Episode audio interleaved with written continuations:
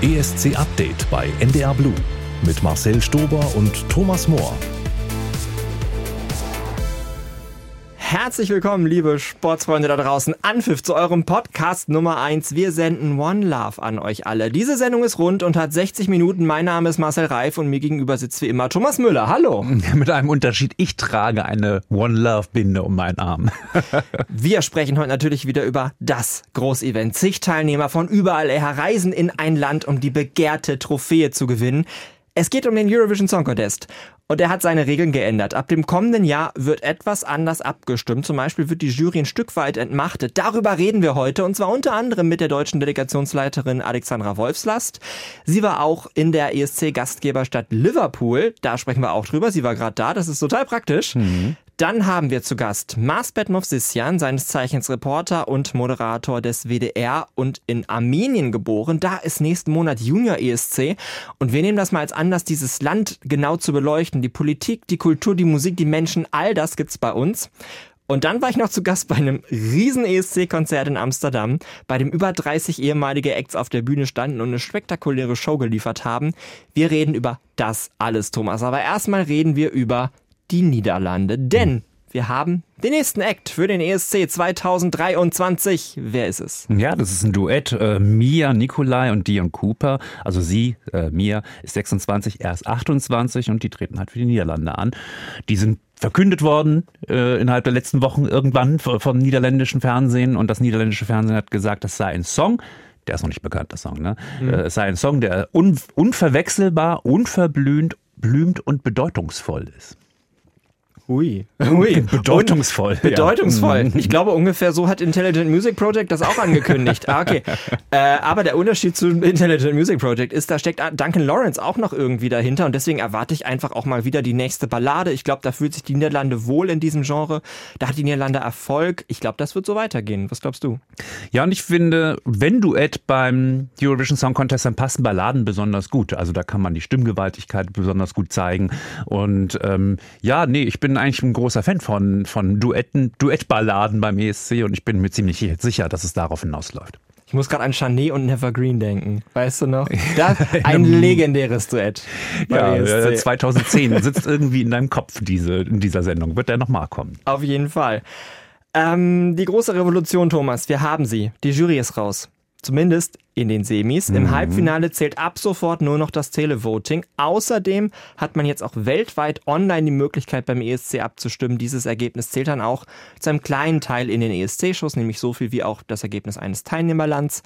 Fangen wir erstmal damit an, Thomas. Das ist ja eigentlich eine nette Geste die die Shows jetzt gar nicht so groß ändert. So würde ich es mal zusammenfassen. Was denkst du? Nee, finde ich gut. Gut.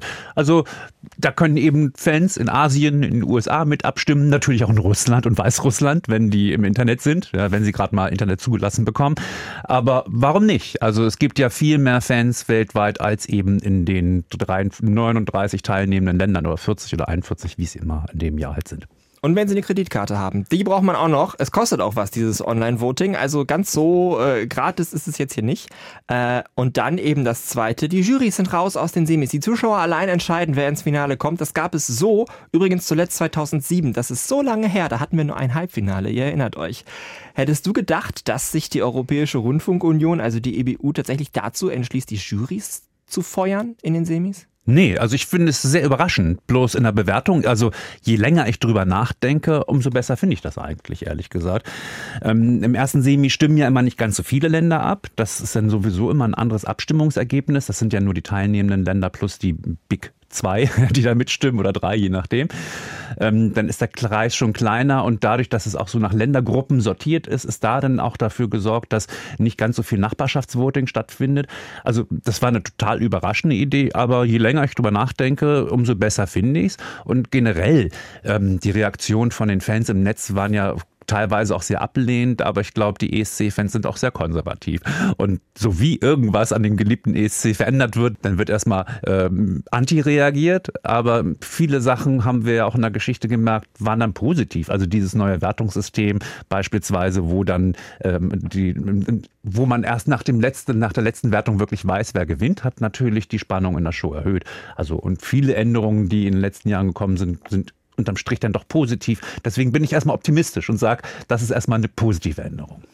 Ja, ich bin ja auch so ein Konservativer. Aber ich habe mich auch damit sehr angefreundet, denn ich habe einfach mal geschaut, wer wäre denn weitergekommen, wenn wir das, wenn wir das von Anfang an so gehabt hätten, also die letzten Jahre. Und da sind so Perlen dabei wie Blackbird aus Finnland, die mhm. ins Finale kommen wären. Über allem anderen steht natürlich Für Flamme aus Dänemark, die ins Finale gekommen wären und mein Herz bricht. Aber ja, ähm, die Songs, die im Halbfinale weiterkommen, das heißt jetzt aber ganz praktisch, die können eventuell im Finale total abgestraft werden, denn da gibt es immer noch zu 50 Prozent eine Jury und ich habe daraus geschlossen, Thomas, noch ein Pluspunkt. Vielleicht ist das eine Chance, dass mal wieder ein nicht-Big Five-Land letzter wird. Oder, oder, wenn da ganz andere abstimmen plötzlich. Ich denke mal, ja, das ist ein absoluter Randaspekt. Und ich glaube auch nicht, dass es ein Lex Germania ist, also ein Gesetz, nein, nein, das nein. Dafür, dafür geschaffen wurde, dass wir endlich mal nicht letzter werden. Das sollte ja nicht das Ziel sein. Das Ziel sollte ja schon sein, zumindest auf die linke Seite des Tableaus zu kommen. Aber klar, ähm, das ist, wenn ein absoluter Publikumsliebling durchkommt, der aber von der Jury abgestraft wird, ist das natürlich auch ein Kandidat für den letzten Platz. In diesem Jahr wären es übrigens Albanien und Zypern gewesen, die ins Finale gekommen wären, wenn es schon 100% Televoting gegeben hätte. Dafür wären die Schweiz und Aserbaidschan draußen geblieben. Aserbaidschan ist ja sogar mit null Televoting, mhm. aber 96 Jurypunkten ins Finale gekommen. Das gab es noch nie beim ESC. Aserbaidschan war aber auch eins dieser sechs Länder, die sich gegenseitig die Punkte zugeschoben haben sollen im Semi dieses Jahr. Ist das für dich die Reaktion der EBU darauf, jetzt das Juryvoting zu kicken? Also erstmal muss ich sagen, wenn das so gekommen wäre, wie du gerade gesagt hast, ne, also dass ähm, Albanien und Zypern weitergekommen wären, dann hätte ich tatsächlich in den Tippspielen für die beiden Semifinale 10 von 10 richtig gehabt. Das waren immer so die Punkte. Also insofern, auch da äh, wäre für mich das bessere Ergebnis rausgekommen. Und selbstverständlich, ja, natürlich ist das ein Ergebnis dessen. Also äh, ähm, wenn in den Semifinals, also im zweiten Semifinal muss man vielleicht nochmal sagen, für die, die nicht ganz so bewandert sind, im mhm. zweiten Semifinale ist eindeutig nachgewiesen worden, dass einige Länder sich die Punkte zugeschoben haben. Das hat man natürlich dadurch perfekt gelöst, dieses große Problem. Zumindest das Halbfinale. Im Finale gibt es ja immer noch die hm. Jury. Da äh, gucken wir mal, wie das so wird. Ja, aber da beim Finale Absprachen, also wenn man sich dann mit sechs Ländern im Semifinale abspricht, das war ja. beim letzten Mal ja gar nicht erfolgreich, aber da ist noch eine Chance da. Bei 25 Ländern, wenn sich da drei Länder absprechen, das bringt nichts.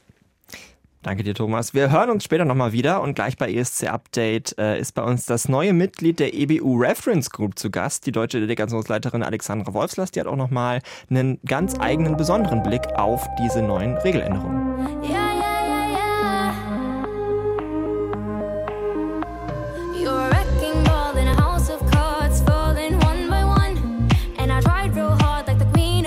a world.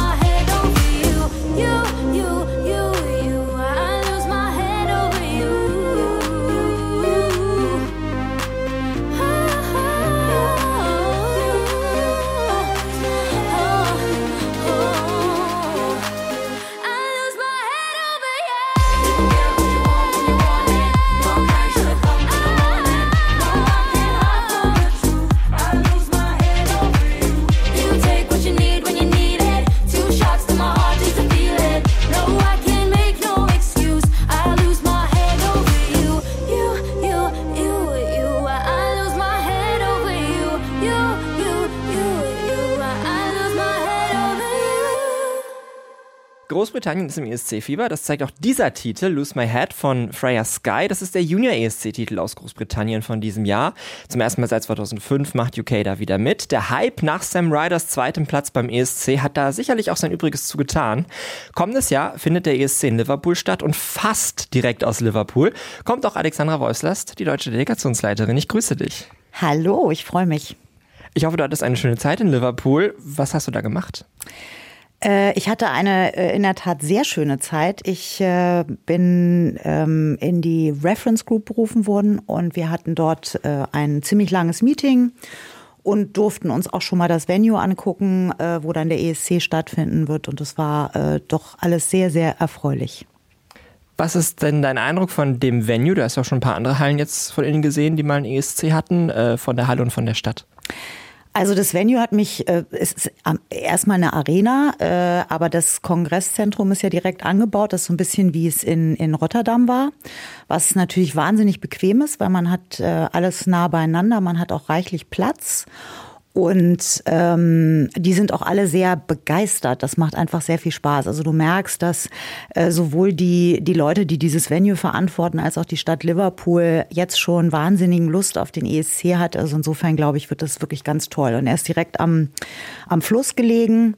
Das heißt, man hat von vielen Plätzen kann man aufs Wasser schauen. Also wenn man sich da eine schöne Frühlings, so einen schönen Frühlingstag vorstellt, wird das, glaube ich, ganz toll. Und man ist auch immer noch sehr nah an der Innenstadt. Das heißt, ich glaube, man, man läuft so zehn Minuten, bis man in der Innenstadt äh, äh, ist. Das sind natürlich super Bedingungen, glaube ich. Also nicht nur für uns, sondern auch für die Fans. Da waren ja dann auch Vertreter von der BBC, die das Ganze ausrichten. Was haben die für einen Eindruck auf dich gemacht? Läuft da alles? Sind die auf Zack? Auf jeden Fall. Also äh, ich fand die, äh, die machen sich wahnsinnig viele Gedanken, sind sehr organisiert, äh, sehr enthusiastisch. Also das wird, glaube ich, richtig, richtig gut. Und das ist natürlich keine leichte Aufgabe, weil sie richten den ESC ja für die Ukraine aus. Ähm, also das ist eine, würde ich mal sagen, eine erschwerte Bedingung, wenn man sowas plant. Aber die machen einen äh, total organisierten Eindruck. Ich habe das Gefühl, heutzutage gibt es den ESC auch nur noch unter erschwerten Bedingungen. Ähm, ja, du hast es erwähnt, du bist in die Reference Group gekommen. Herzlichen Glückwunsch dazu. Was ist die Reference Group und was machst du da? Also die Reference Group ist ein, ja, wie soll ich das sagen? Es ist ein Board im Grunde genommen von gewählten äh, Mitgliedern äh, der Head of Delegations von den Siegerländern der vergangenen Jahre. Da ist natürlich sind Vertreter der EBU äh, da drin, Martin Österdahl zum Beispiel und da wird im Grunde genommen, ähm, werden im Grunde genommen große Veränderungen äh, äh, beschlossen, besprochen. Es gibt dann immer Arbeitsgruppen für unterschiedliche Themen. Und das Ganze wird äh, da im Grunde genommen vorselektiert, bevor man es dann den, den, der gesamten, den gesamten Head of Delegations vorstellt. Eine Änderung ist das neue Voting ab 2023. Da haben wir vorhin schon in ESC-Update drüber gesprochen. Warum hat die EBU jetzt das Voting verändert? Also zum einen will man ähm, ein bisschen am Zahn der Zeit sein, deswegen dieses Around the World äh, äh, Voting, was sie einführen. Ähm, und zum anderen wollen wir nicht vergessen, es gab ja im letzten äh, Jahr relativ viele Unregelmäßigkeiten, möchte ich mal sagen. Und ähm, wenn man den Wettbewerb wirklich integer halten möchte, dann musste man äh, etwas verändern. Und das war jetzt die Lösung. Es gab eine Arbeitsgruppe dazu. Das war jetzt die Lösung, äh, die da entwickelt wurde. Was hältst du von dieser Lösung und macht das den ESC gerechter? Also letztendlich wird man es vielleicht nur beurteilen können, wenn man äh, das jetzt mal ausprobiert, ne? ein, zwei Jahre und, und guckt, ob das eine, eine wesentliche Veränderung macht. Da wir ja zu den Big Five gehören, wird es uns jetzt, ich sag mal, nicht so wahnsinnig tangieren. Ähm, aber ich glaube schon, dass man äh, also dass man zumindest diesen Wunsch, unbedingt ins Finale zu kommen, damit, äh, also der Wunsch sollte natürlich immer noch sein, aber zumindest da doch äh, ganz deutlich Manipulationsmöglichkeiten verhindert durch diesen, durch diesen Weg. Und ähm, es wurde natürlich auch befürchtet, weil die Jury hat ja auch so ein bisschen äh, den, ähm, den Effekt, dass man nach qualitativ guten Songs sucht, ne? weil die Jurys ja oftmals Songs anders bewerten als Televoter. Da ist sicherlich auch die Sorge, ob, ob dadurch sich die Qualität der Songs jetzt verändert. Das muss man einfach beobachten.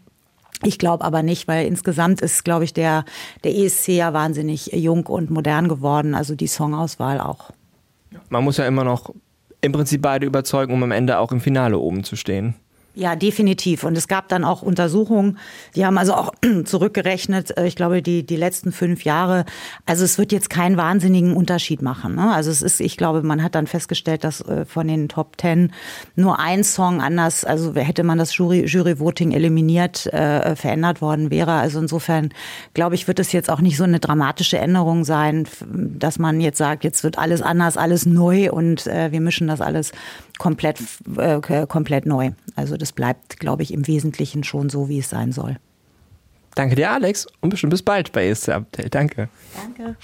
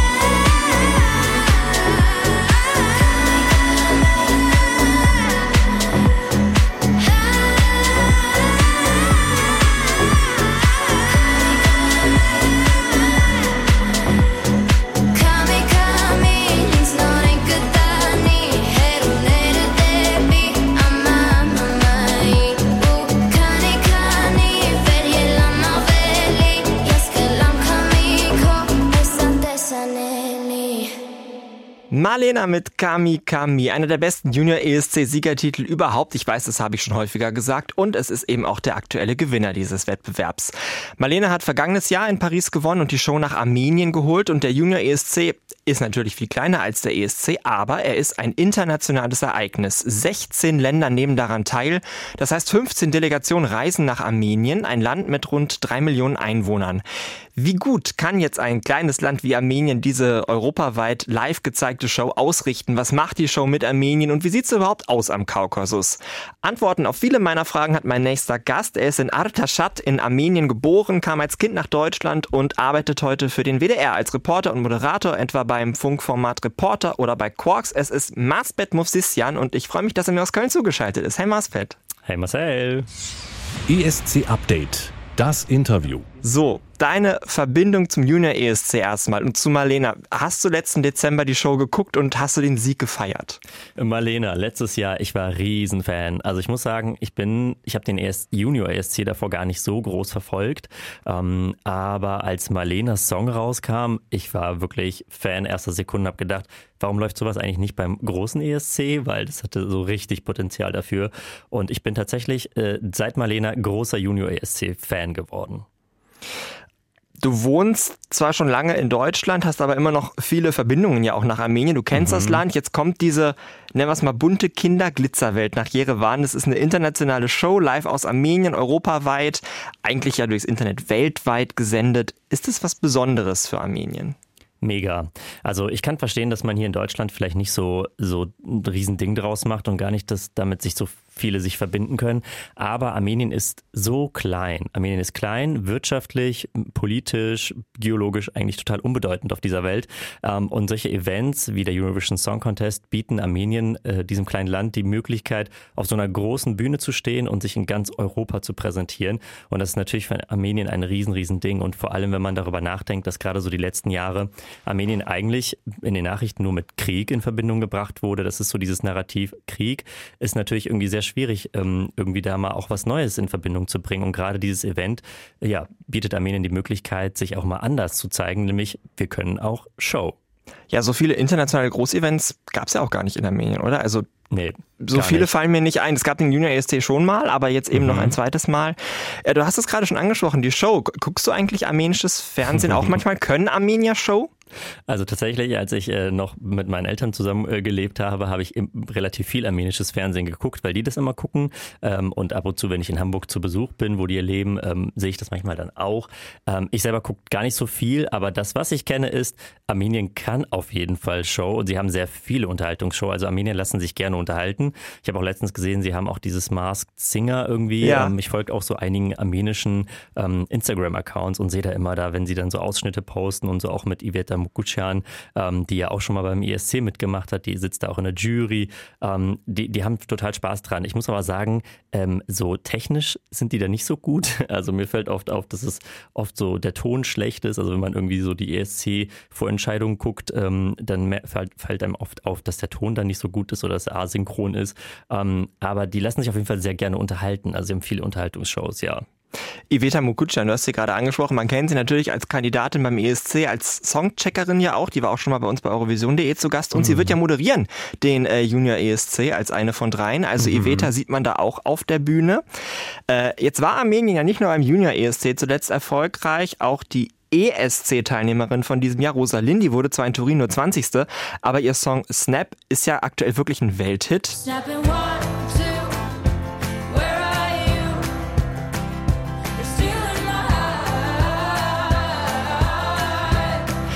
Man kann immer noch dabei zugucken, wie dieser Erfolg größer und größer wird. Ist sie in Armenien eigentlich gerade so der angesagte Star? Die wird total abgefeiert in Armenien. Ich habe mir auch äh, letztens mal so Seiten angeguckt, wie die Charts so waren in den letzten Monaten und so. Und da ist die immer ganz oben. Ich weiß auch aus meinem Umfeld, aus meinem armenischen Umfeld, dass die voll so ein Hit ist. Das Problem ist ja, sie hat irgendwie nur so zwei Songs. Mhm. So. Ähm, also die, hat, die muss mal Songs rausbringen, damit man da ein bisschen mehr was hört. Ähm, aber natürlich sind viele Armenierinnen und Armenier total stolz darauf, dass so eine Künstlerin äh, weltweit so berühmt geworden ist, weil davon gibt es ja gar keine so wirklich. Ähm, deswegen, die wird total abgefeiert, aber die soll mal neue Songs rausbringen. Ja, Duett mit Duncan Lawrence, das hatten wir letztes Mal ja. im, im, Podcast, aber sonst ist es tatsächlich noch recht dünn. Äh, Armenien wurde beim ESC zweimal Vierter, flog aber auch dreimal im Semi raus. Was sagen wir jetzt dazu? Würdest du sagen, die Macher in Armenien haben den ESC verstanden? Wie, wie schaust du auf die Songs aus dem Land beim ESC, jetzt beim Großen? Boah, das ist total schwierig. Also zum Beispiel, als sie in Wien teilgenommen, 2015. Oh, Genealogy. Ähm, oh, ja. So, das war halt einfach, ähm, damit wollte man eine, ein Zeichen setzen. Da war gar nicht irgendwie, wir müssen jetzt gewinnen oder so. Das zähle ich jetzt nicht so richtig rein. Aber Boom Boom war halt wirklich absolute Katastrophe. Da fand ich das auch völlig gerechtfertigt. Your Kiss is like a, like a boom boom chaka chaka. Ja, Was hast ist du denn, Marsfeld? Total random. ähm, aber ja, ich habe das Gefühl immer, es kommt total auf das Jahr drauf an, aber irgendwie insgesamt fehlt mir noch die Ernsthaftigkeit und was ich mir auch noch total wünschen würde, ist, dass man wieder mehr zu armenischen Wurzeln wiederkommt, so was die Musik angeht, weil armenische Musik hat so eine große Vielfalt. Ähm, ich habe auch in einem Interview von Rosalind gelesen letztens, aber das fand ich sehr interessant, hat sie gesagt, ähm, sie, sie glaubt, warum armenische Musik nicht so erfolgreich ist, ist, dass armenische Musik sehr speziell ist und sich sehr auf die armenische Geschichte und Kultur ähm, fokussiert. Und das fand ich irgendwie total schön. Das könnte man viel mehr herausheben beim Eurovision Song Contest und nicht versuchen, irgendwie so poppig erfolgreich zu sein, weil andere können das einfach besser. Und das, was Armenien gut kann, ist einfach traditionelle Klänge und das würde ich mir mehr wünschen. Ich glaube, das würde viel erfolgreicher auch werden. Mhm. Äh, da sprechen wir gleich auch über einen sehr traditionellen Titel. Aber jetzt, wo du sagst, Rosalind, Snap, da, das, das klingt ja nichts nach Armenien. Also Snap ist ja tatsächlich ein wahnsinnig amerikanisch angehauchter Country-Song. Oder siehst du in Snap irgendwelche armenischen Einsprengsel? Nein, oder? Nee, überhaupt nicht. Also gar nicht. Sie hat ja bei dem neuen Musikvideo da ja im Hintergrund so Bilder von Armenien eingebaut. Das fand ich irgendwie mhm. total schön. Ähm, aber nee, das ist ja überhaupt nichts Armenisches. Ich glaube aber, ähm, sie hat so dieses Gefühl, so was sie hatte oder was sie mit Armenien verbindet, da reingebracht, ohne irgendwie viel über Armenien zu sprechen. Ich glaube, ähm, so dieser, dieser Schmerz, das ist sehr typisch für armenische Musik. Also das ist mir auch schon öfter aufgefallen, so auch in meiner Jugend. Armenische Musik ist immer sehr, sehr schmerzvoll. Also ich kenne nicht so viele, ähm, wo es so um Freude geht irgendwie, sondern es ist sehr schmerzvoll. Aber wenn man sich die Geschichte von Armenien anguckt, erschließt sich das einem auch total, weil Armenien sehr viele schlimme Dinge, sage ich mal, so als Land ähm, erlebt hat und die Menschen sich sehr miteinander verbunden fühlen und versuchen, diesen Schmerz in dieser Musik zu verarbeiten. Und das hat sie auf ihre Art und Weise gemacht. Von den Klängen ist es natürlich sehr ja, poppig und deswegen, mhm. vielleicht deswegen ist sie auch so erfolgreich damit. Wir spielen jetzt mal einen sehr armenischen Titel. Der läuft zwar nicht im Radio rauf und runter, so wie Snap, aber wir, wir spielen jetzt gleich mal ein, ich finde, der klingt total traditionell, nämlich Janjan, den Beitrag mm. von 2009 von Inga und Arno. Stimmst du mir dazu? Ich liebe den Song. Ja, aber das ist, ist das typische armenische Musik?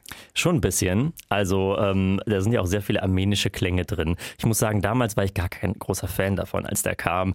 Ähm, ich konnte nicht so richtig damit connecten, aber als ich den dann beim ESC gesehen habe, oh mein Gott, ich habe es geliebt. Wie bist du eigentlich ESC-Fan geworden? 2006 äh, habe ich den zum ersten Mal geguckt, als Armenien mitgemacht hat. Ja, okay, ähm, wie ich. Ne, also damals echt ja, ich, also Armenien, äh, das war auch der erste Song, den ich je gesehen habe damals, der armenische Act, weil das war ja Startplatz 1 im Semi.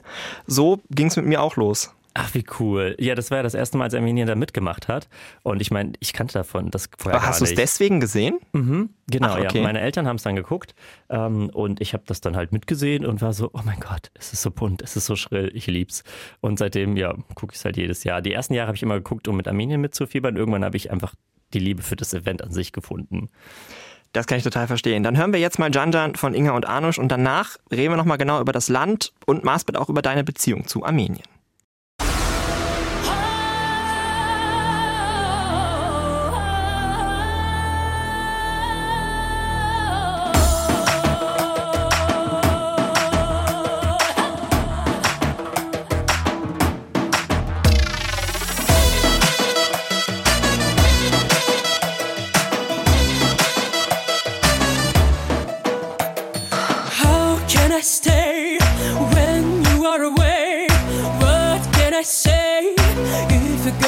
Tell me nothing. How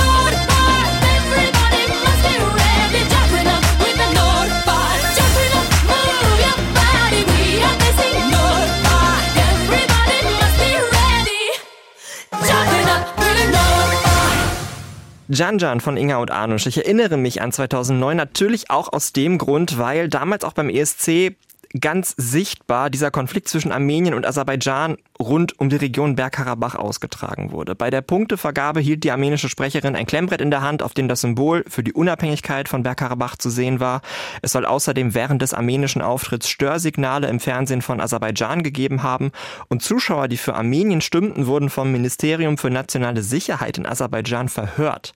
Dieser Konflikt der dauert bis heute an, nicht nur beim ESC, sondern natürlich auch in echt. Ähm, Marsbet, du hast auch die armenische Staatsangehörigkeit. Ich bleib jetzt erstmal beim ESC. Kannst du eigentlich noch, kannst du eigentlich neutral auf die Beiträge aus Aserbaidschan schauen? Total. Also da bin ich ganz ehrlich mit mir selbst, kann ich auf jeden Fall. Ich gucke den ESC tatsächlich ausschließlich mit durch die Brille, das ist ein Event, es ist eine Musik, eine Musikshow und die Leute, die da mitmachen, die haben nichts mit der Politik zu tun. Die Menschen, die Entscheidungen treffen, ähm, Krieg zu führen, das sind nicht die Menschen, die auf dieser Bühne stehen. Und dieses Event wurde ja geschaffen, um Einheit, ähm, ja, mehr Einheit zu schaffen und nicht irgendwie um Menschen ähm, zu teilen. Und ich finde, dieses Event ist eine sehr gute Möglichkeit, sich davon mal für einen Moment irgendwie zu distanzieren und zu sagen, hey, äh, es gibt eine Sache, die verbindet uns alle und das ist Musik. Und das finde ich so schade, wenn man ja, wenn ich zum Beispiel irgendwie dann äh, aserbaidschanische Songs irgendwie cool finde, das dann bei Instagram poste und dann kommen so Armenier, die mir dann so schreiben, du bist ein Verräter und das, das also das, das, das kann ich überhaupt nicht nachvollziehen. Ähm, die haben nichts damit zu tun und ich würde mir wünschen, dass wir mehr wieder in dem Moment auf die Musik gucken, auf die Songs gucken und da das als Verbindung sehen. Mhm. Du bist jetzt seit 22 Jahren nicht mehr in deinem Geburtsland gewesen. Ich weiß, du würdest auch gerne zum Junior ESC reisen, aber du machst es nicht. Warum nicht? Ja, ich habe tatsächlich seit vergangenem Jahr, seitdem Armenien gewonnen hat, so einen inneren Konflikt mit mir selbst, ähm, ob ich da hinfahre oder nicht. Ich habe tatsächlich zwei große Gründe, warum ich da nicht hinfahren werde am Ende des Tages. Ähm, der erste ist, dass ich selber noch wehrpflichtig bin in Armenien. Das heißt, ich bin ähm, ja als Kind ausgereist aus Armenien und war seitdem nicht mehr dort. Ich müsste aber eigentlich noch den Wehrdienst ableisten für Armenien, ähm, was ich einfach für mich nicht verantworten kann und möchte. Ähm, ich habe, wie gesagt, ich habe beide Staatsangehörigkeiten, die deutsche und die armenische.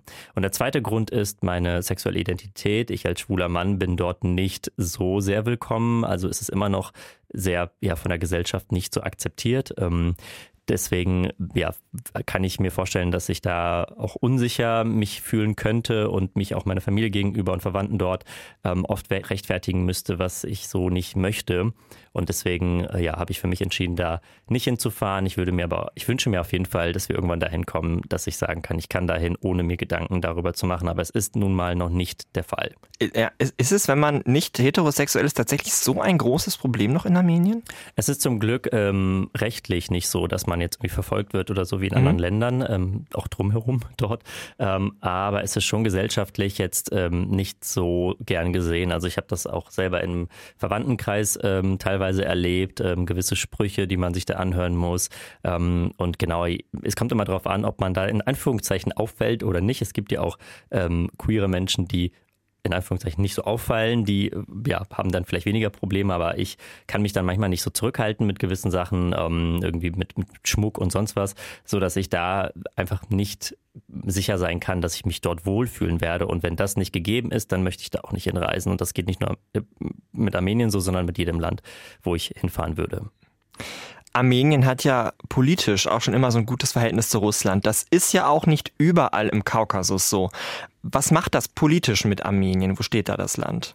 Armenien ist sehr abhängig von Russland und schon immer gewesen. Das ist ja das große Problem. Armenien war Teil der Sowjetrepublik, Sowjetunion äh, und seitdem sie unabhängig sind, sind die eigentlich total abhängig nach wie vor von Russland und Russland hält Armenien immer sehr zurück, ähm, Kontakte zu Europa zu pflegen und das ist natürlich groß, äh, ein großes Problem, gerade auch ne, was so Gaspreise und so weiter betrifft. Armenien kann einfach nicht ja unabhängig richtig werden und das ähm, ja ist schwierig. Man sieht jetzt zum Beispiel auch, äh, wie die Armenier teilweise zum Ukraine-Krieg stehen in sozialen Netzwerken oder der armenische Präsident. Das macht mir natürlich Sorgen. 15 Delegationen reisen dahin zum Junior ESC nach Jerewan, Deutschland nicht. Ist Armenien ein sicheres Land? Ähm, für mein Gefühl ist Armenien ein sicheres Land. Ich bin selber aber nicht dort. Ich kann das natürlich nur von hier aus bewerten. Ähm, ich kenne Leute, die gerade selber dort vor Ort sind in Armenien. Ich verfolge die Stories, ich gucke mir die Sachen an und habe nicht das Gefühl, dass es unsicher ist. Natürlich, es gibt nach wie vor schwierige Situationen an der Grenze zu Aserbaidschan. Die sind aber weitestgehend entspannter als, sage ich mal, vor einem Jahr oder vor zwei Jahren, als der große Krieg da losging. Ähm, deswegen kann ich es nicht so ganz verstehen, warum ähm, ja es zum Beispiel auch eine Reisewarnung vom Auswärtigen Amt gibt, ähm, weil jetzt in Armenien selbst ist es eigentlich sicher und das findet ja in Jerewan in der Hauptstadt statt. Deswegen, also ich kann es nicht ganz nachvollziehen. Ich verstehe aber, wenn man sagt, mh, ja, man fühlt sich unwohl mit der Situation und gerade wenn es Jugendliche und Kinder sind, mit denen man dahin reist, äh, ich kann es nicht ganz nachvollziehen. Ja, also gerade weil es ja auch in der Hauptstadt ist, ich glaube, in Jerewan selber ist ist das Gefühl oder auch das Lebensgefühl ja sicherlich nochmal anders, als wenn man irgendwo auf dem Land ist Genau. oder in der Nähe von der Grenze, schätze ich mal. Genau, ich meine, äh, der ESC hat zum Beispiel auch in Kiew stattgefunden oder in Israel. Ähm, das sind ja auch nicht unbedingt Länder, wo es jetzt immer ruhig ist, sage ich mal. Ähm, deswegen, aber das muss, finde ich, jedes Land, jede Delegation, jeder Teilnehmer, jede Teilnehmer, Teilnehmerin selbst entscheiden. Ähm, ich für meinen Teil würde dahin reisen, aber ich habe voll, volles Verständnis, wenn man sagt, man macht das nicht. Was denkst du denn über die Menschen in Armenien? Was erwartet die 15 Delegationen da vor Ort? Wie, wie sind die Armenier drauf? Ich, äh, also Armenier sind sehr gastfreundlich. Also äh, wenn, wenn äh, ja, man Armenier kennenlernt, dann kann man sich darauf einstellen, dass man erstmal ganz viel Essen zu, äh, bekommt. ähm, Was und, gibt's in Armenien zu essen? Äh, also ich glaube, das beliebteste Essen oder mein belieb Lieblingsessen ist Dolma. Ähm, das sind gefüllte Reisblätter oder auch Gata. Das ist so ein, so ein armenisches traditionelles Gebäck. Ähm, das hat meine Mutter oder macht meine Mutter auch sehr, sehr oft. Ähm, also Armenier sind sehr gastfreundlich. Armenier lassen sich sehr viel Zeit, beschäftigen sich viel mit allem. Armenien hat sehr viel ähm, ja, landwirtschaftlich zu bieten, Berge, schöne Orte, die man sich angucken kann, sehen. Ähm, also es gibt auf jeden Fall viel zu sehen. Es ist ein kleines Land, also ich denke mal, wenn man zwei, ein, zwei Wochen dort ist, reicht es auf jeden Fall, sich das Land mal ein bisschen anzugucken. Du wirst nicht zum Junior ESC nach Jerewan reisen. Ich auch nicht. Ich kenne aber einen Fan, der vor Ort sein wird, der Tickets hat. Das bedeutet, in der nächsten Ausgabe von ESC Update am 17. Dezember hören wir auch Eindrücke von vor Ort, wie sich der Junior ESC in Armenien denn so angefühlt hat. Ich werde den Contest in Hamburg sehen. Ich bin wie in den Vorjahren wieder Assistent des Kommentators. Das ist dann wieder Konzi. Wir übertragen die Show dann live im Kika und bei Eurovision.de Sonntag, 11. Dezember, 16 Uhr. Marsfeld, wie wirst du dir denn die Sendung ansehen? Ja, bei euch natürlich. nee, online ähm, werde ich das auf jeden Fall verfolgen. Ich bin so gespannt, was für eine Show Armenien da hinlegt. Ich glaube, die werden alles reinhauen, was sie haben. Äh, Ich folge ja den offiziellen äh, Accounts ähm, und sehe das auch schon, wie sie seit Wochen da richtig gehypt sind und einfach wirklich Spaß dran haben, sage ich mal, Europa dort willkommen zu heißen. Und ich glaube, die werden einfach wirklich viel Spaß haben. Und darum soll es ja auch am Ende gehen. Mhm. Die Kinder, die da mitmachen, habe ich gesehen, sollen so Weihnachtslichter anzünden oder was ist das in Jerewan? Hast du das auch gelesen? Das ist irgendwas ganz Besonderes, glaube ich, oder? Ja, Weihnachten ist halt so ein Riesending in Armenien. Ne? Also die, die machen da auch immer in der Haupt, in der am zentralen Ort dort in der Hauptstadt auch immer so viel Weihnachtsdeko. Ähm, das ist ein riesen, riesen Ding. Also das ist so ein Fest, da kommen alle zusammen. Ich kenne das auch. Ähm, auch irgendwie Leute, die man teilweise nicht kennt, die kommen alle irgendwie zusammen und das ist ein schönes äh, Happening. Und ähm, ich bin sehr gespannt, wie es dann aussieht. Danke dir, dass du dir die Zeit genommen hast für ESC Update. Du darfst dir jetzt zum Abschluss noch ein ESC-Lied wünschen, natürlich gerne auch aus Armenien. Was ist dein Favorit? Was sollen wir jetzt spielen? Also rein musikalisch ist mein absolutes äh, Lieblingslied von Armenien bislang gewesen, Kelle Kelle von Zero Show. Ich habe das so abgefeiert bei diesem Lied. Armenien 2008, dein Wunsch sei mir Befehl. Herzlichen Dank, Marspet. Und hier ist Zero Show.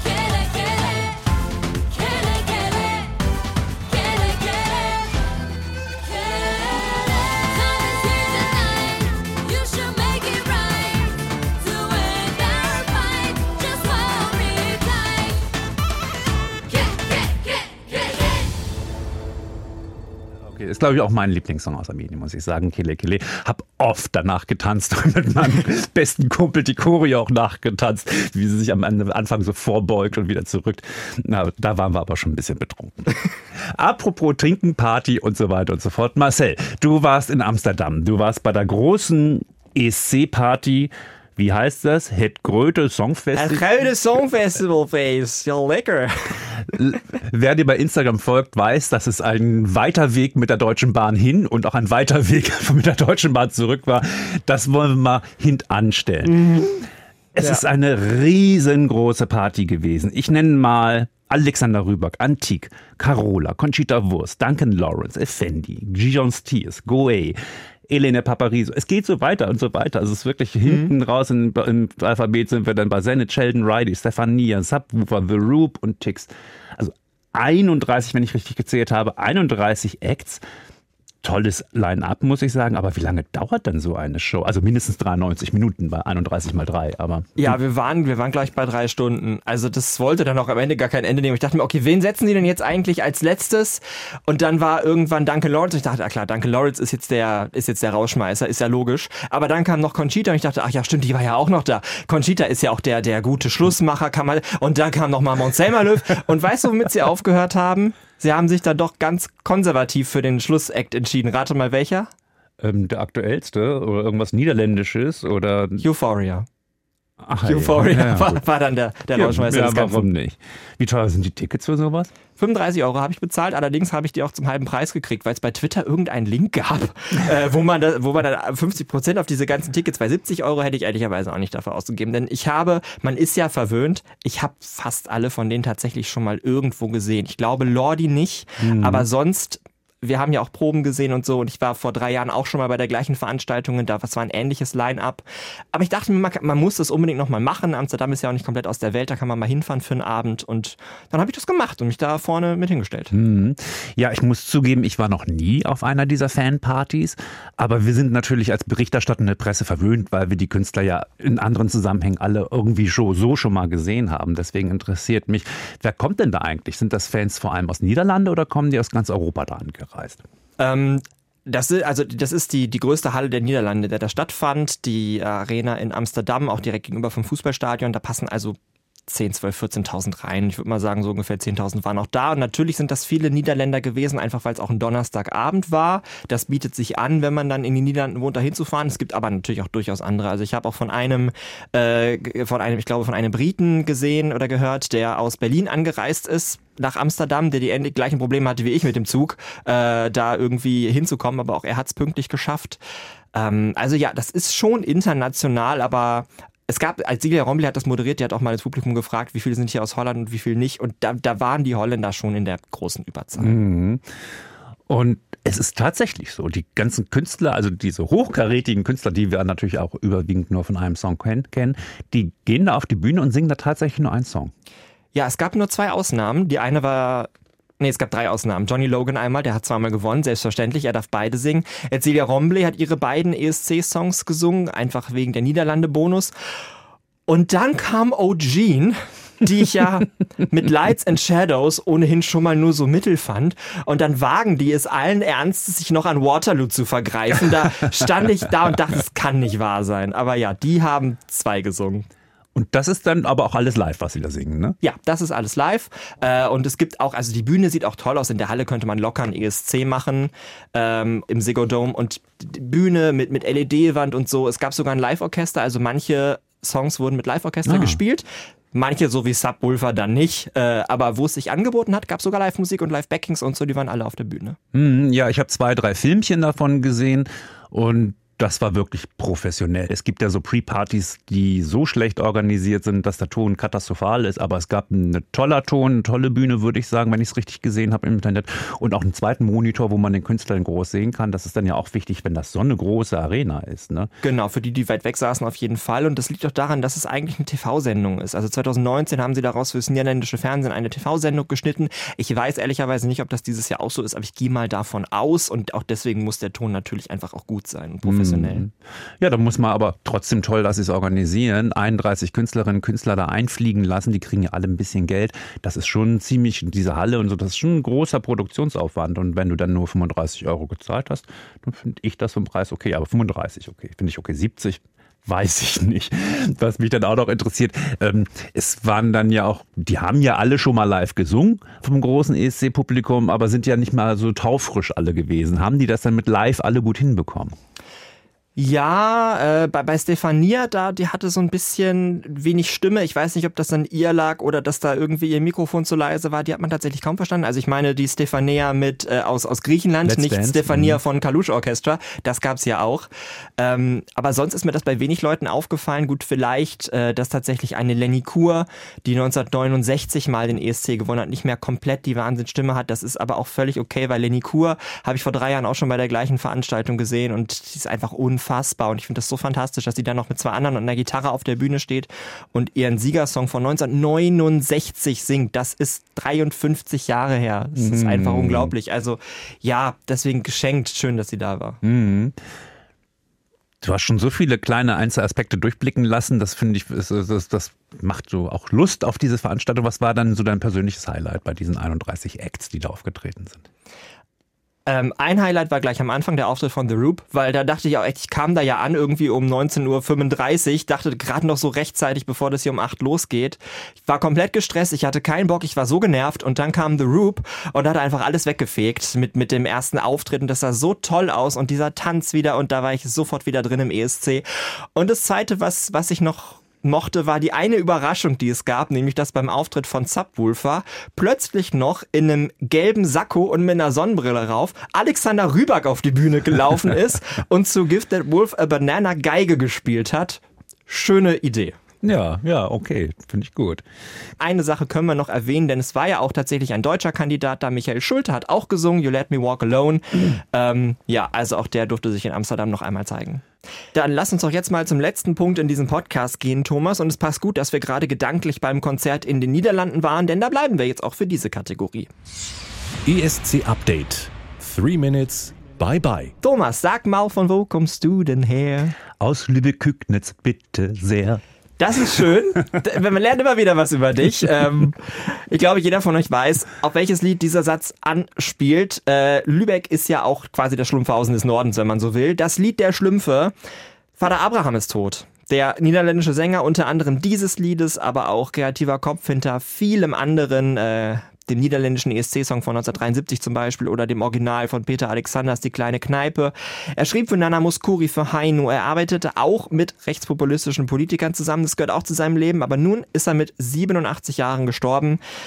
Heißt eigentlich Pierre Kartner. Thomas, ja, wie, wie würdest du sein Schaffen einordnen, sag ich mal? Ja, absolutes Highlight war natürlich 1978 in Deutschland die Schlümpfe. Also ich war neun oder zehn Jahre alt. Ich kann mich noch erinnern, dass das auf der Hochzeit meines Bruders lief und ich laut mitgesungen habe. ähm, aber ich war ja auch Zielgruppe. Ne? Aber man muss sehen, das Ding war ja unfassbar erfolgreich in Deutschland. Ja, Platz eins der deutschen Charts, 48 Wochen lang in den Charts. Ähm, das ist und ich habe es ja, du kennst es ja auch noch sozusagen als historische Überlieferung. Ich habe diesen Hype ja live, live mitbekommen und was mich dann allgemein an diesen witzigen Sachen aus den 70er Jahren so erinnert, auch die Comedy mit Didi Hallervorden und was es alles also gab, das war alles infantil. Also für mich als Kind war das ja gut, aber meine Eltern haben sich genauso darüber beömmelt und das gibt mir so ein bisschen zu denken über den allgemeinen Geschmack in Deutschland der 70er Jahre. Und da würde ich natürlich von Vater Abraham natürlich sein, sein, sein ganzes Wesen und Wirken kulminiert in diesem einen Song. Den hat er erst auf Niederländisch rausgebracht und dann auf Deutsch. Und als es auf Deutsch so lief, gab es auch noch eine englische Version und eine französische Version. Also er hat die Kuh gemolken, solange es ging. Sehr eurovisionär. Heute wollen wir euch seine letzte Arbeit für den ESC in Three Minutes by Bye vorstellen und ja, da steckt auch eine ganz schön kuriose Geschichte dahinter. Es handelt sich um das niederländische Lied von 2010, Ich bin verliebt, Schalali von Sineke. Und Thomas, ich finde, das war im Prinzip der letzte richtige Schlager beim ESC. Ja, ja, ja, ich glaube auch. Also ähm, im letzten Gespräch, das wir in unserem Podcast hatten mit Herrn Gerling, wo so oft das Wort Schlager fiel und ich dachte, uiuiui, Leute, lasst uns nicht so viel über Schlager reden. Äh, das meine ich auch ernst, wenn man dann, wenn wir nachher noch vielleicht über die, die, den Erfolg des Liedes sprechen, ähm, ist dann ist der Schlager eben nicht das Stilmittel, womit man beim ESC groß absahnen kann. Woran ich mich aber auch noch erinnere in diesem Schlagerzusammenhang, dass ich 2010 ein Interview mit Stefan Raab hatte. Der war ja auch da wegen Lena und so, das war ja 2010. Und in der deutschen Delegation war dieser Song der absolute Hit. Also so, mit so einer ironischen Basis äh, natürlich, ne? mit so einer Mhm. mit so ironischen Ebene. Äh, Stefan Raab hat in diesem zehnminütigen Interview, was ich da in Oslo mit ihm hatte, die Hälfte der Zeit nur Schalali Schalala gesungen. Er hat sich beömmelt über dieses Lied und hat es sehr gemocht. Ein Riesenartikel habe ich gelesen, wo, wo über dieses Lied geschimpft wurde und über, ähm, über die, die, die, die, diese, die, den Song, der so altertümlich daherkommt. Ich finde aber mittlerweile, muss ich wirklich sagen, im Gegenteil, ich finde das so mutig, das zu machen und so äh, revolutionär, reaktionär, dieses Lied, äh, dass ich denen ganz, ganz viel Glück wünsche. Und bei uns ist das schon hier, bei, mit unserem Team, die wir alle hier sind und von hier Sendung machen, ist das schon ein kleiner Hit. Jeder, der morgens zum Frühstück kommt, macht Schalali, Schalala, Schalali, Schalala, mein Kopf. Und so weiter. Also mir gefällt's. Ich, ich drücke wirklich die Daumen. Also Schalali Schalala war quasi das Jammermee von äh, 2010. Ja, genau. Ähm, aber wie kam es zu diesem Lied? Vater Abraham, beziehungsweise Pierre Kartner, so heißt er ja wirklich, sollte ein Lied für den ESC 2010 schreiben. Hat das gemacht, soweit so gut.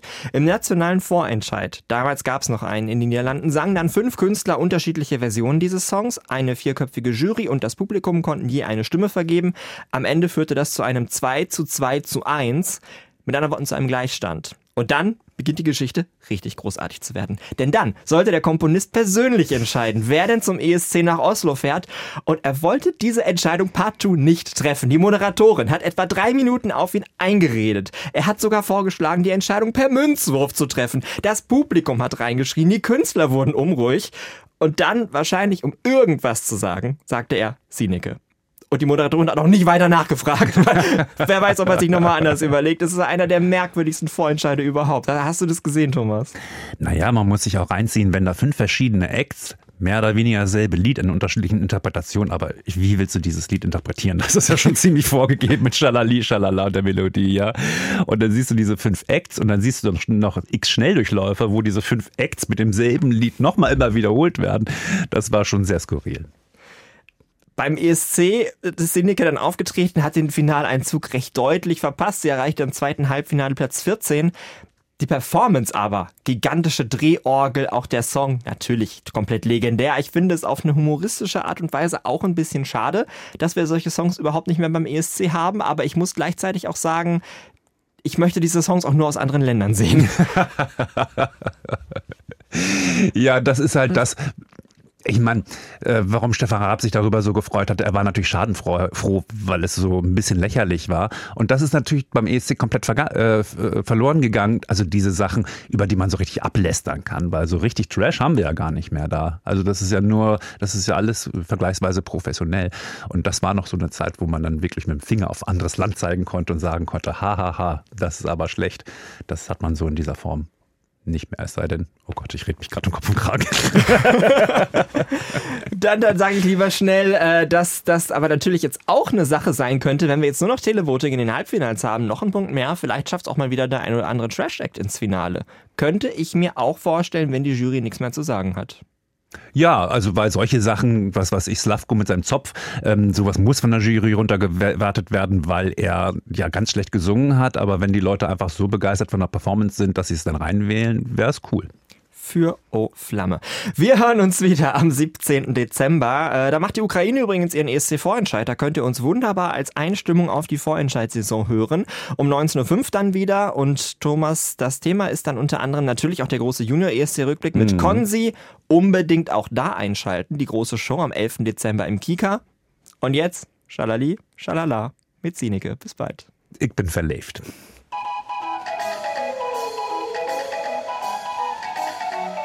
Liebe NDR2-Hörer, bitte stimmt für Holland. Sineke mit Schalali Schalala.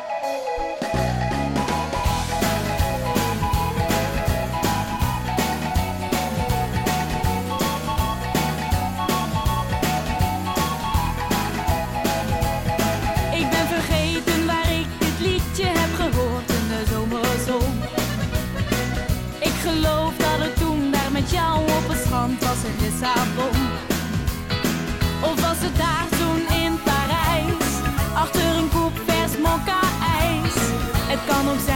Het was met z'n twee